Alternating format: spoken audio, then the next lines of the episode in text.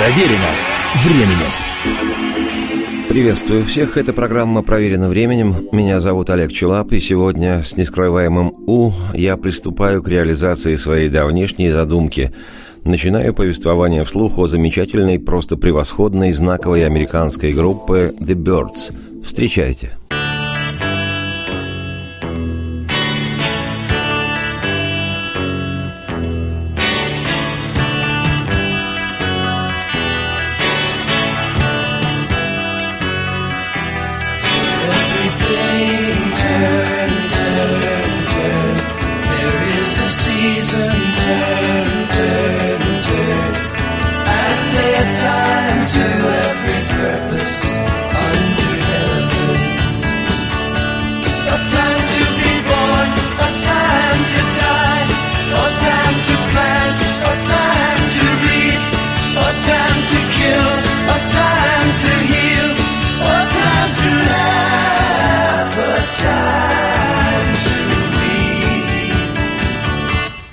to everything.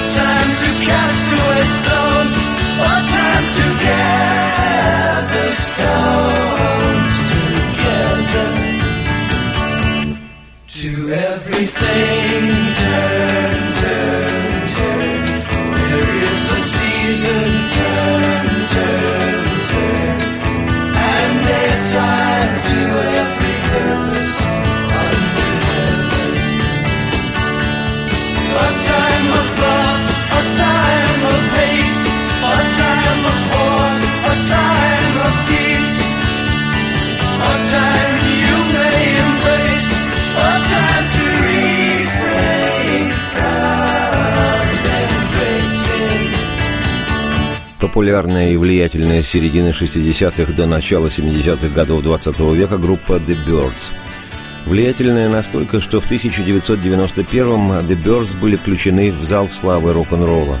А в 2004-м в рейтинге 50 величайших исполнителей всех времен по версии журнала Rolling Stone группа заняла 45 место. Название The Birds переводится как «птицы», хотя по-английски имя группы Birds – имеет неправильное написание. Музыканты умышленно изменили букву «I» на «Y». Полагаю, что сделали это по примеру Битлз, которые в свое время изменили в своем названии одну из букв «I» на «A». Начиная с 1964 года группа Birds сыграла фолк-рок э, с влиянием музыки групп британского вторжения Beatles, Rolling Stones, Animals, Kinks и других. Впоследствии музыканты расширили звучание, экспериментируя с популярными в 60-е годы направлениями Space Rock, как поначалу называли музыку в стиле прогрессив, психоделический рок, а в 68 году Byrds и вовсе записали альбом в стиле кантри-рок. Но имя группы в первую очередь ассоциируется с фолк-роком, поскольку Byrds справедливо считаются пионерами этого жанра, и мирового вообще, и американского в частности – Фолк-рок, если кто не в курсе, такой очаровывающий музыкальный жанр, который объединяет элементы народной музыки и рока. Возник этот жанр в Штатах и в Британии в середине благословенных для музыки и искусства вообще 60-х годов 20 -го века. И как раз-таки первооткрывателем этого направления стала лос-анджелесская группа The Birds, которая начала исполнять традиционную народную музыку и песни американского музыканта и поэта Боба Дилана в характерной для рок-музыки инструментовке, сильнейшее влияние на творчество The Birds оказали и Beatles, что неудивительно. swept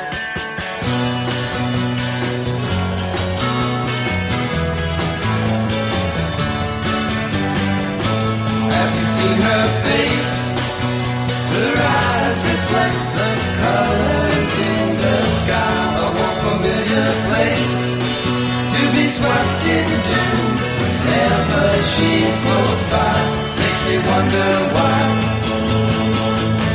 Run by, don't turn back. Can't hide from that look in her eye. Must be the way she walks, a style made up to capture all she needs. No time spent on loose talk. If your luck runs right. Sight. Run by, don't turn back. Can't hide from that look in her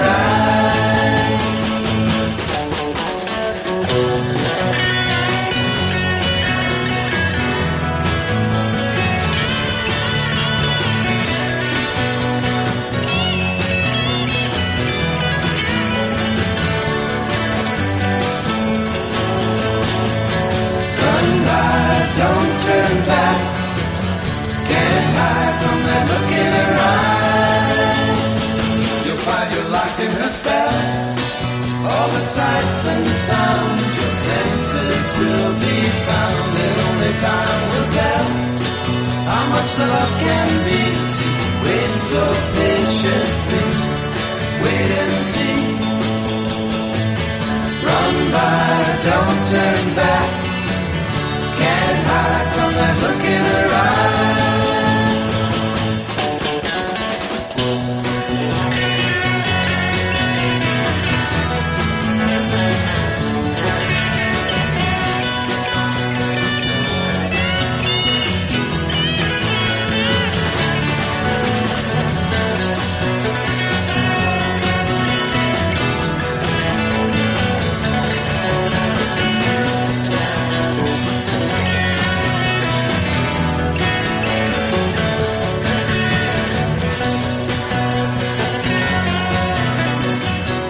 Никакого смысла куда-либо переключаться нет. Скоро последует продолжение программы.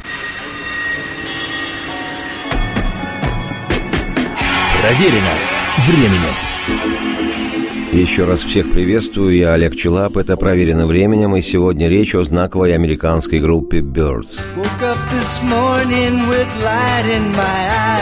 And then realized it was still dark outside. It was a light coming down from the sky. I don't know who or why. Must be those strangers that come every night. Those saucer shaped lights put people uptight. Leave blue green footprints that glow in the dark. I hope they get home alright. Hey, Mr. Spaceman, won't you please take me along? I won't do anything wrong. Hey, Mr. Spaceman, won't you please take me along for a ride? Woke up this morning, I was feeling quite weird. Had flies in my beard, my toothpaste was smeared. Over my window, they'd written my name. Said, so long, we'll see you again. Hey, Mr. Spaceman, won't you please take me along? I won't do anything wrong. Hey, Mr. Spaceman, won't you please take me along for a ride? Ядро Birds сложилось в начале 1964 года в Лос-Анджелесе, когда повстречались и стали вместе выступать музыканты и исполнители американской народной музыки Роджер МакГин, известный также как Джим МакГин, Джин Кларк и Дэвид Кросби. Каждый из них начинал свой музыкальный путь как фолк-бард с простыми акустическими гитарами. Играл где придется, большей частью в небольших клубах и кофейнях, поскольку в начале 60-х фолк-музыка была в США необычайно популярна. И МакГин, и Джин Кларк, и Дэвид Кросби имели опыт выступлений в различных фолк-командах. МакГин, с которого во всех музыкальных энциклопедиях начинается история The Birds, кстати, он оказался единственным постоянным участником группы. Так вот, МакГин с детства был увлечен музыкой и учился играть на банджо, на других народных инструментах. В начале 60-х, помимо своих занятий фолк-музыкой, работал также штатным автором песен для известного в то время фолк-певца и актера Бобби Дарина, одного из самых популярных американских исполнителей рок-н-ролла и кантри на стыке 50-60-х годов. И сочиняя для Бобби Дарина песни за 35 долларов в неделю, по тем временам весьма внушительные деньги, МакГин всячески пробовал выступать сам и даже поработал студийным музыкантом в Нью-Йорке. Записывался с известной и популярной в то время фолк-певицей Джуди Коллинз, а впоследствии и со знаменитейшим на весь мир дуэтом Саймон и Гарфанкел. В феврале 64-го в Штаты с первой ознакомительной поездкой прибыли «Битлз», выступили в телешоу, дали полтора концерта, и этого хватило, чтобы молодое поколение американцев влюбилось в очаровательных англичан и основательно сошло с ума – не отставал от соотечественников и МакГин. Плененный музыкой и энергией битлов, он увлекся идеей соединения американского фолка с британской разновидностью рок-н-ролла в исполнении Битлз и других английских групп. МакГин подался в Лос-Анджелес и, включив в свой репертуар битловские песни наряду с народными, играл там в знаменитом ныне на весь мир клубе «Трубадур», который в те времена представлял собой всего лишь бар под названием «Фолк Дэн». Там-то его и обнаружил еще один поклонник и одновременно и фолка, и музыки Битлз Джин Кларк. И вскоре МакГин и Кларк стали выступать дуэтом, исполняя народные песни, битловские в акустике и свои собственные вещи, которые сочинял в основном Кларк.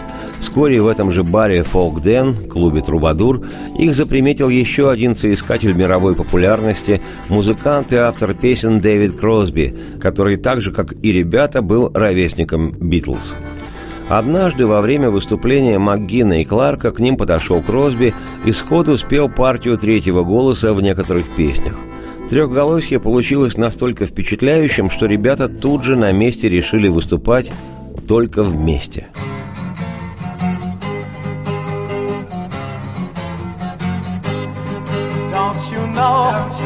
What you are, what you are, darling, to me.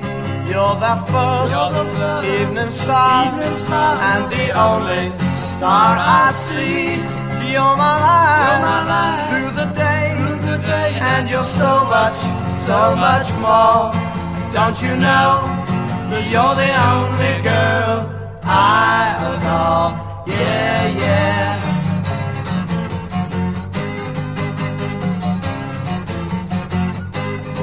Don't you know, Don't you know what, I could mean, what I could mean, what I could mean, darling, to you?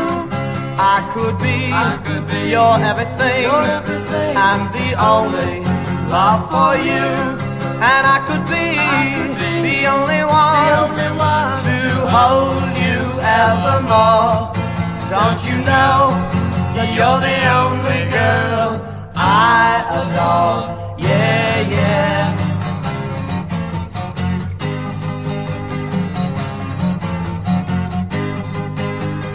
So won't you hold me? You know how I feel. We're right for each other.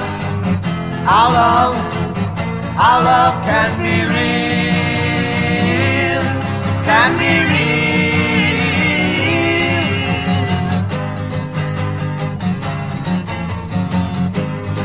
I think you know, I think you know what I mean, what, I mean, what, what I'm trying to say. You're the finest girl I've seen, and I want you right away. I think you know, you're the love that I've been looking for. Don't you know that you're the only girl I adore? Yeah, yeah. I adore, yeah, yeah, I adore, yeah, yeah, oh. Новообразованное трио МакГин, Кларк и Кросби нарекли себя «The Jet Set». Название это придумал МакГин, влюбленный в авиацию и в огромное распахнутое небо. Словосочетание «Jet Set» дословно переводится с американского английского как «реактивная публика», так называли путешествующих по миру богатых молодых бездельников-тусовщиков, В пору моей юности в нашей стране таких персонажей именовали «золотая молодежь», а позже их окрестили «мажоры». Дэвид Кросби познакомил новых приятелей МакГина и Кларка со своим товарищем и компаньоном Джимом Диксоном, который, сразу же оценив потенциал команды, решил стать ее менеджером. В свою очередь, его партнер по бизнесу Эдди Тикнер взял на себя обязательства финансового менеджера группы – История гласит, что Джим Диксон был вхож на студию известной лос-анджелесской фирмы звукозаписи Pacific Jazz Records, где трио The Jet Set приступила к репетициям, а Диксон пробовал их записать. Именно в ту пору в той студии и стал рождаться фирменный стиль будущей группы The Birds, стиль который возник из стремления молодых музыкантов синтезировать фолк-интеллектуальность уже мегапопулярного тогда Боба Дилана с рок-н-ролльной пульсацией и звуком Битлз – Смесь эта возникла органично, знаменуя собой рождение нового, еще никем не названного так, но уже возникшего жанра фолк-рок. Никуда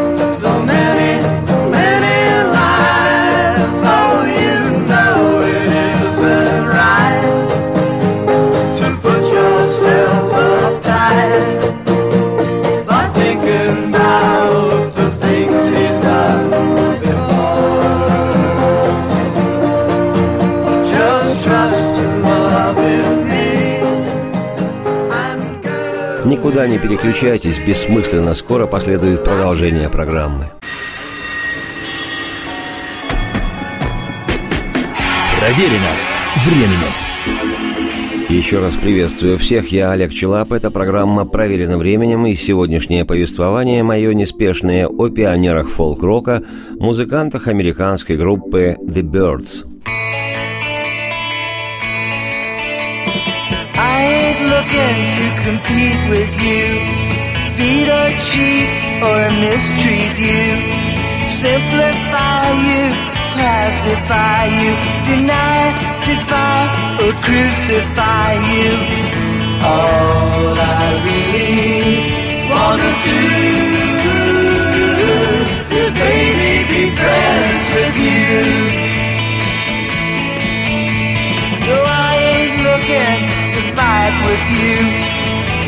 frighten you or frighten you, drag you down or bring you down, shame you down or bring you down.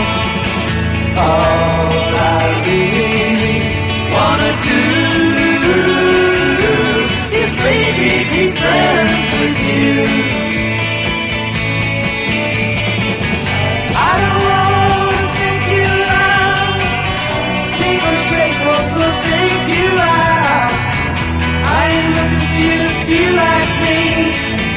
like me or be like me. I don't want to meet you again, make you spin or do you in, or select you or dissect you or inspect you or reject you. All I really wanna do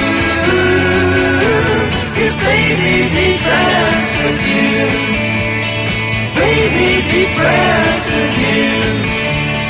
Baby be friends with you.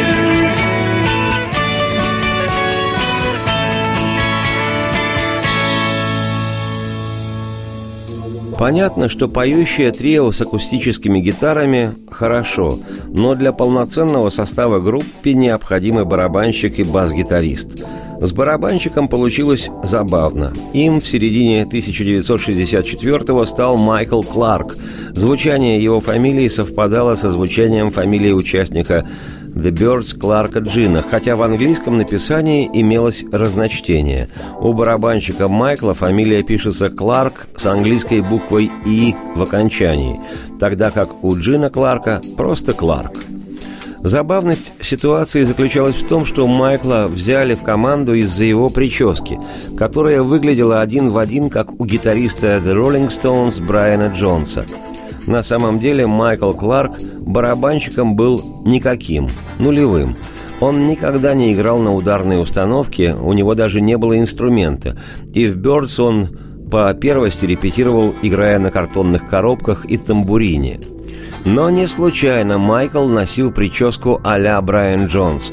В 17 лет он, мечтая стать музыкантом, сбежал из родительского дома и автостопом добрался до Калифорнии, где в ту пору сам воздух был пропитан роком.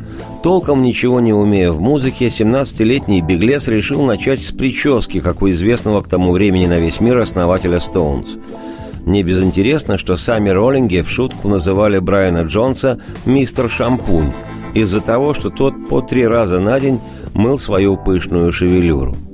Так что весь музыкальный опыт Майкла Кларка до того, как примкнуть к Бёрдс, заключался в том, что он играл в лучшем случае на бонгах в окрестностях Лос-Анджелеса и Сан-Франциско, культовых местах поколения хиппи – по одной из легенд Майкла, колотившего по бонгам на пляже с какой-то местной публикой, обнаружил Дэвид Кросби, который и привел его в The Birds.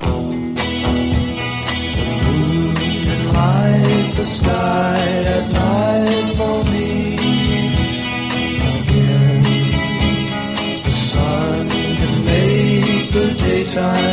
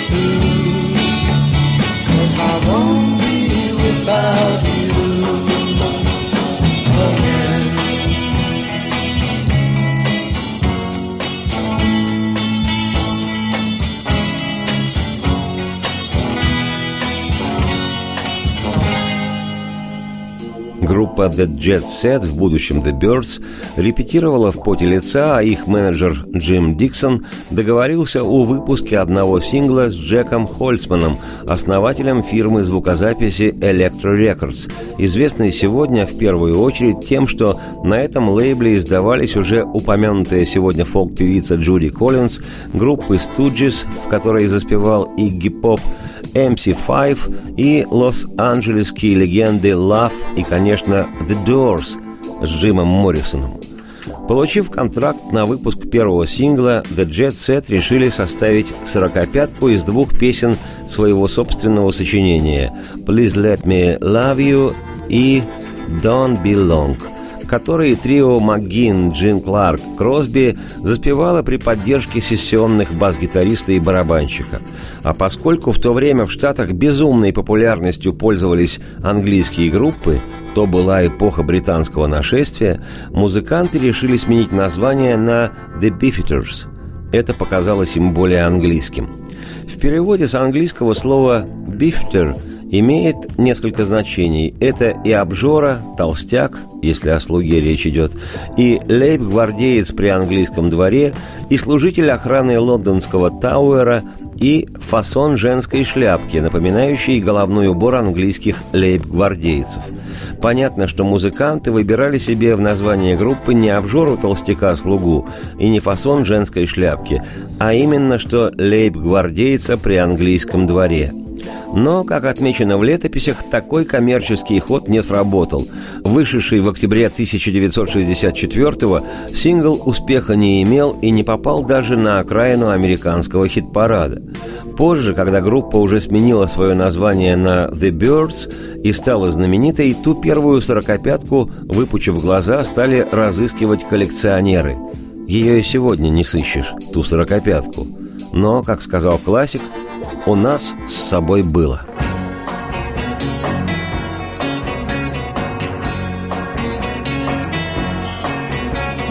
Please let me love you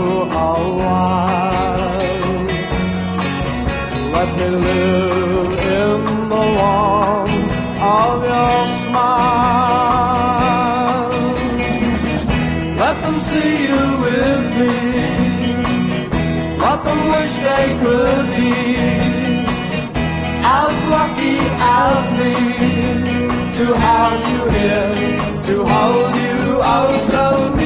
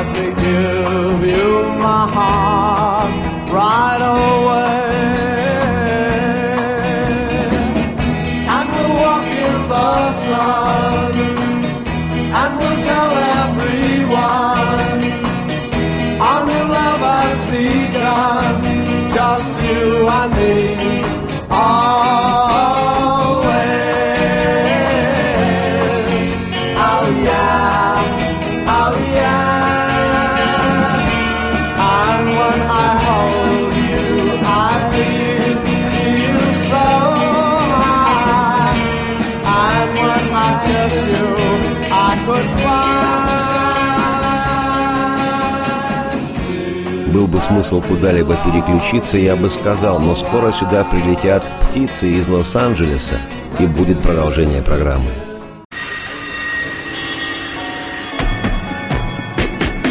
Проверено временем. Еще раз всех приветствую, я Олег Челап. Это «Проверено временем». Сегодня речь о знаковой американской группе The Birds. Еще до выхода первого сингла летом 1964-го музыканты посмотрели с участием Битлз фильм «A Hard Day's Night» – «Вечер трудного дня» и решили обзавестись такими же, как у Битлов, инструментами. Перечислять их не стану, скажу лишь, что МакГин приобрел 12-струнную гитару Рикенбекер. Звучание этого инструмента во многом способствовало коммерческому успеху группы впоследствии. Много позже МакГин вспоминал, цитирую, «Рик, то есть гитара Рикенбекер, сам по себе звучит глуховато. Она не звенит, но если добавить компрессор, можно добиться продолжительного сустейна. Если честно, я открыл это случайно в студии. Я практиковался на своем Рикенбекере по 8 часов в день. В то время у акустических 12 струнок были широкие грифы и толстые струны, расположенные довольно далеко друг от друга, так что играть на них было трудновато. А у Рика гриф был потоньше и играть было полегче, что давало возможность играть в джазовой и блюзовой манере, бегая вверх-вниз по ладам вдоль всего грифа – и еще я перенес технику игры на банджо на свою двенадцатиструнку.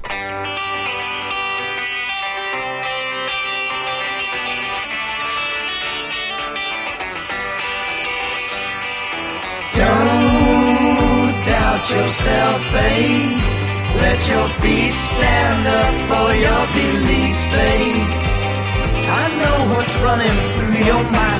You think you ought to capture time make love, walk the straight and narrow. Oh, don't doubt yourself, gal. Let what's inside be your guide. You know darn well. All the wrong's been done to you is make me ready, so don't be blue. The life you live and what you've been through, you're lucky.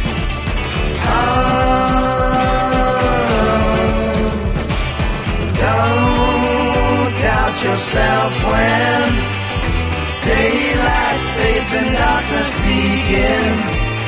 It's only come to show you that you're the one who knows where it's at. The rest big, they've got it back, know nothing.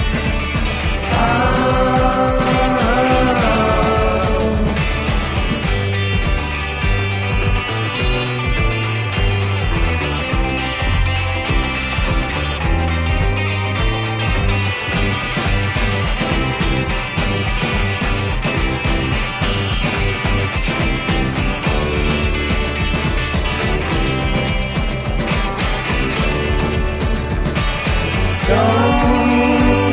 Yourself cause at the end of your words no one applauds.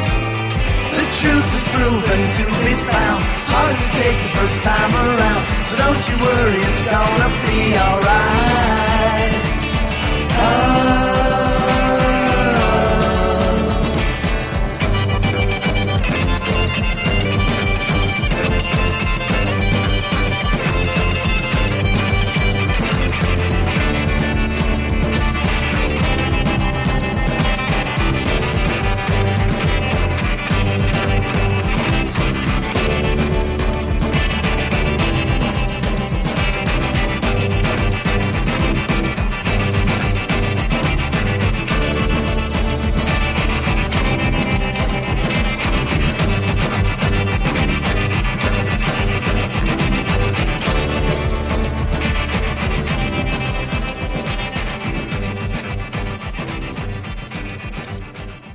Как раз в то самое время, лето-осень 64-го, менеджер группы Джим Диксон сумел раздобыть ацетатный диск с еще не изданной песней «Мистер Тамбурин Мэн» «Мистер Тамбурин» уже американских масштабов звезды Боба Дилана. Песня показалась Джиму весьма удачной для исполнения его подопечных. Тогда еще они именовались «The Jet Set». Группа начала репетировать Дилановскую вещь, хотя поначалу никому из участников команды она особо не понравилась. Музыканты поменяли родной размер песни, две четверти, на более роковый, четыре четверти, и, что называется, вошли во вкус – Именно репетируя «Мистер Тамбурин Мэн», МакГин совершенно случайно, по его собственному признанию, сумел создать свой собственный музыкальный прием игры на электрогитаре, который, по словам из текста песни «Mister Tambourine Man», окрестили «Jingle Jangle», звенящий арпеджио, исполняемый щипком, как на банджо. Не зря же МакГин с детства играл на народных инструментах. Во время работы над вещью «Mister Tambourine Man», дабы подбодрить группу, менеджер Диксон Джим сумел зазвать в студию автора песни самого Дилана Баба. Дилан послушал, как группа переделала его произведение, и ему очень понравилось. Как типичный фолк-исполнитель, безыскусно подыгрывающий себе на акустике, Дилан впечатлился тем, что его бардовскую песнь исполняет группа с электрическими инструментами. «Ого! Да под нее можно танцевать!» — воскликнула ошарашенная звезда по имени Дилан. Лично я думаю, что в тот момент он сам задумался, не играть ли ему самому с электрическим бендом – что в принципе и случится уже скоро, 25 июля 1965-го, Дилан к огромному неудовольствию освиставший своего кумира публики исполнил на Ньюпортском фолк-фестивале электрическую программу, после чего термин «фолк-рок» окончательно вошел в обиход. Хотя впервые термин этот был применен по отношению к героям сегодняшней программы группе «The Birds». В октябре 64-го Диксон Джим привел в группу в качестве бас-гитариста Криса Хилмана. Был ориентирован он не на фолк и рок, а скорее на музыку кантри, поскольку ранее играл на мандолине в командах, исполнявших американский стиль блюграсс. Но это не имело значения. Состав был доукомплектован. В группе The Birds появился басист Крис Хилман. С помощью знакомств Джима Диксона и благодаря дружественной рекомендации знаменитейшего джазмена Майлза Дэвиза 10 ноября 1964 группе удалось заключить договор на запись с крупной компанией Columbia Records.